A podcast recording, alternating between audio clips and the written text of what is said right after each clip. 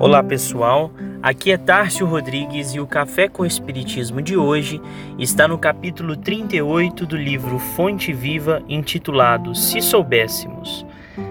Se o homicida conhecesse de antemão o tributo de dor que a vida lhe cobrará no reajuste do seu destino, preferia não ter braços para desferir qualquer golpe.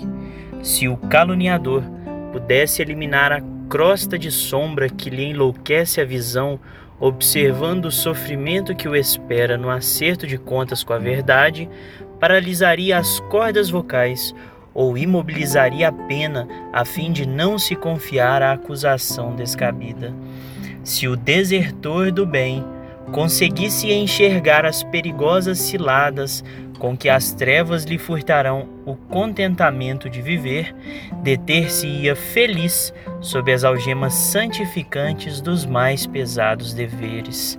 Se o ingrato percebesse o fel de amargura que lhe invadirá mais tarde o coração, não perpetraria o delito da indiferença. Se o egoísta contemplasse a solidão infernal que o aguarda, nunca se apartaria da prática infatigável da fraternidade e da cooperação. Se o glutão enxergasse os desequilíbrios para os quais encaminha o próprio corpo, apressando a marcha para a morte, renderia culto invariável à frugalidade e à harmonia. Se soubéssemos quão terrível é o resultado de nosso desrespeito às leis divinas, jamais nos afastaríamos do caminho reto. Perdoa, pois, a quem te fere e calunia. Em verdade, quantos se rendem às sugestões perturbadoras do mal não sabem o que fazem.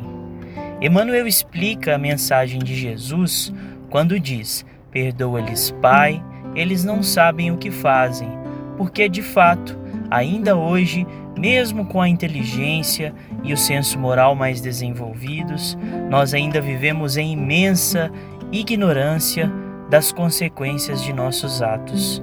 Ainda vivemos como, como transgressores das leis divinas, sem vislumbrar o mal que causamos aos outros e para nós mesmos. Se soubéssemos quão terríveis são os desdobramentos do mal que ainda causamos, preferiríamos perder nossos próprios sentidos e nosso poder de ação a ter de colher os frutos de um plantio equivocado. Mas a verdade é que precisamos aprender com os nossos erros, até que estejamos cientes de que só o bem merece ser expressado Ainda não possuímos empatia suficiente para entender a dor do outro e é preciso que sintamos em nós mesmos essa dor para nos compadecer do sofrimento alheio. Não sejamos duros o suficiente para condenar aqueles que, como nós, estão adormecidos na ignorância do amor ao próximo e façamos hoje mesmo exercício de indulgência para com as faltas alheias, sabendo que nós mesmos temos a nossa própria ignorância do mal que causamos. Fiquem com Deus e até o próximo episódio do Café com o Espiritismo.